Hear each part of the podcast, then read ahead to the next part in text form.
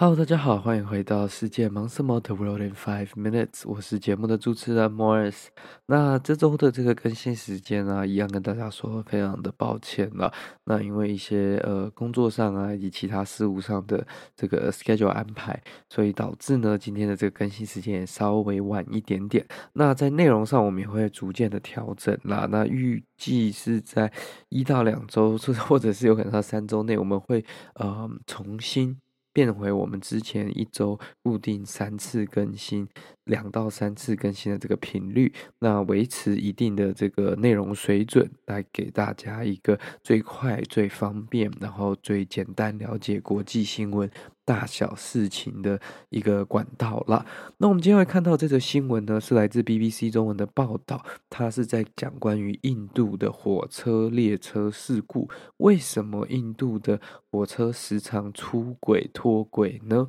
那其实。嗯，我不知道大家在关注主流媒体的时候，其实时常可以看到印度火车出轨脱轨的新闻了。那印度其实，在上周五这个六月二号的时候呢，其实他们也发生了这个列车相撞而且脱轨的事故。那这个事故呢，不止造成超过两百八十位乘客死亡，一千多人受伤。那这个也是印度嗯近年来。就是已经第三十几起的这个，嗯，应该说四第四十起的这个这个火车意外，然后，那呃这次的这个意外呢，其实是两辆的这个货呃载客的客运列车跟一辆货运列车在印度东部的一个小型火车站外面，那其中一台客运列车撞到一个正在停站的停驶的货运列车，那车厢翻覆。倒向另一个铁轨，然后一个即将进站的另一条这个客运列车就撞到了倒在铁轨上的另一个客运列车。所以最惨的部分呢，应该就是两台客运列车是相撞的部分。那他们目前的初步调查结果是说，是信号失灵所造成，但是实际事故发生的真相，嗯，要在他们真的调查之后才能知道。但是这个事件呢，又引发了印度全国以及国际社会对度铁路的这个安全的关注跟担忧，为什么会这么说呢？其实印度的铁路系统是他们国家内当中非常重要的一个嗯国内交通运输方式。那因为不是所有的地区都有机场，又或者是说呃也不是所有的人民都有那个能力去负担开车这样子的交通方式，所以火车以及一些。呃，巴士啊，就成为印度非常重要的这个交通担当。那印度的铁路系统也是世界上，嗯，呃，算是世界上最大的一个了，其中一个。那它的全国铁道的这个铁路啊，超过了十万公里，这是非常长的一个这个数字啊。如果拿台湾的铁道来对比呢，台铁营运的里程总数吼，大约是这个一零六五公里，然后轨道总长度呢是二四八零公里。那我看我们是一万公里都不到，印度却是超过十万公里。所以大家都知道这个 infrastructure 就是它的这个基础建设跟它的轨道建设是非常庞大的一个工程。那不只是建设的部分，去维护它、维持它的可用性、维持它的品质跟维持它的安全性，更是一个困难的一点了，但是呢，为什么这个是这么的重要呢？其实它的这个铁路系统啊，每天的载运量超过两千五百万人次，就是你就想象超过一个台湾的人每天在印度的铁路，呃，人的人口数在印度的铁路上这样移动，其实是一个非常大的一个工程了。而且像每年啊，他们还是在继续拓展拓荒到不同没有服务的区域，一年大约盖五千两百公里，就是盖呃。台湾的总共的这个铁道数公里数的两倍这么多的这个铁道，那这样子的这样呃升级跟这样子的建设呢，其实是持续在进行当中的。那主要的原因是因为他们也希望能让所有的这个列车跟轨道呢，可以提升到至少每小时一百公里。那过去呃，应该是未来呢，也可以提升到一百三，或者是到一百六，就是比较高速的列车做准备。但是，嗯、其实，在修建轨道的同时，它有那么多的铁道要原本原先的铁道要维护跟照顾，其实就会剥夺到一部分的资源了。因为，嗯、其实铁道火车的这些事故脱轨呢，它有很多不同的原因可以造成啊。那其中一个很常发生的就是这个铁路铁轨维护不佳。才会是这个呃，目前是印度最大的这个呃原因啦。那其次是当然是可能车子的一些呃零件啊、车厢的问题等等的。再者，最后才是驾驶当中可能的失误，又或者是说一些违规驾驶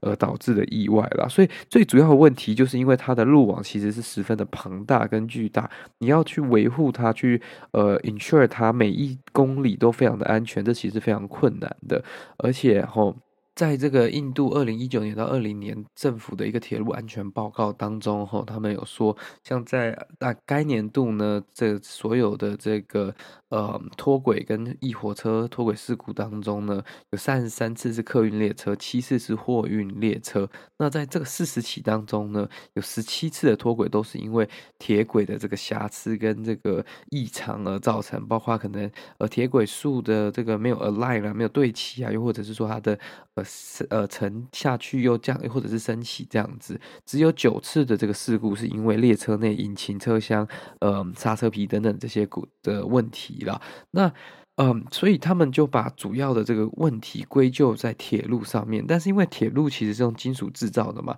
所以大家应该都知道，就是会有热胀冷缩的这个效应，所以它每年的这个季节转换的时候，呃，都需要人去检查它有没有那个物件或呃松脱啊，更换它的枕木啊，又或者是说把这些。嗯，这就是没有 align 好的，把它重新排好这样子。那这个是就是自然的原因，那也有可能是人工的原因，有有人恶意去破坏铁轨，就是恐怖攻击啊，又或者是说，嗯，单纯的犯罪等等的，这都是有可能的。那唯一的检修方式呢，到目前为止就是靠人工，然后手推的小车啊，那或者是说，呃，他们做这种维修车，慢慢去巡轨去完成了。那你可以想象，在台湾这两千公里的铁路巡轨。其实就是一件非常复杂的事情，也非常耗时间的。印度十万公里，这个这样子其实是非常困难的一件事情的。那他们的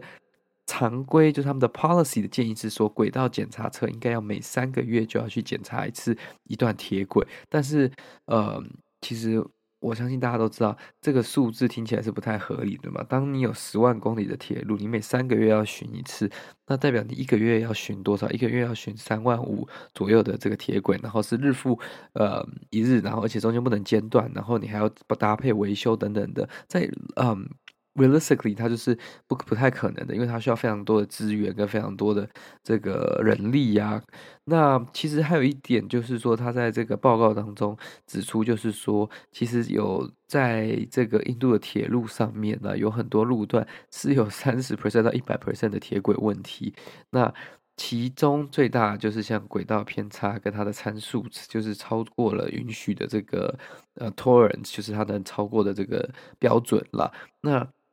其他的这些呢，呃，最重要的另外一个原因就是包括我刚刚所提到机械啊、车厢的问题。其次就是不良驾驶跟超速，这个也是一个非常大的问题，因为他们可能会为了要配合火车 schedule，又或者是赶时间等等的，导致这个驾驶没有按照规定来呃驾驶火车，也会有这样子导致事故的可能，但还是非常低的一个比率。最主要的原因呢，还是这个铁路的品质问题。那其实这件事情呢，我相信不只是印度啦，包括像比较大一点的国家，俄罗斯，又或者是说呃中国大陆这些，呃，或者是像美国的铁路这些范围比较大的铁路，呃，长度比较长的，都会面临到相同的问题了。那这样子的问题就必须要靠这个政府跟各个这个营运机去管理、监督、维护这样子，因为毕竟你看，像美国呢，其实它的总铁路啊，就是包括过去跟现在正在使用的，是有超过二十六万公里。但是虽然美国铁路不是非常发达的，但是还是算是呃蛮复杂错综的一个这个 network 跟这个 railway system。但是它怎么可以维持的，就让它至少可以安全的将乘客从呃。A 送到 B，又或者是货从 A 送到 B，这就是呃他们对于安全的一个坚持跟维持的方式了。那中国大陆的这个铁路呢，其实也是超过十五万公里的长度啊，所以要怎么样在这种大型铁路系统当中去维护跟确保安全，我相信这是各个单位、各个国家可以互相去做交流，然后去学习彼此就是的这个维护跟这个保养方式。那这个是一个不幸的事件啊，我们也希望呢这种事情不要再发生，然后。这些其他国家呀，或者是铁路系统就算小一点的国家，也要借鉴，就是说呃避免这样子的事件发生，然后维持整个基础建设的保养跟这个安全度这样子。好的，今天的新闻就到这边结束啦。如果你喜欢这则新闻的话呢，再加上分享给你的亲朋好友，那我们就下次再见喽，拜拜。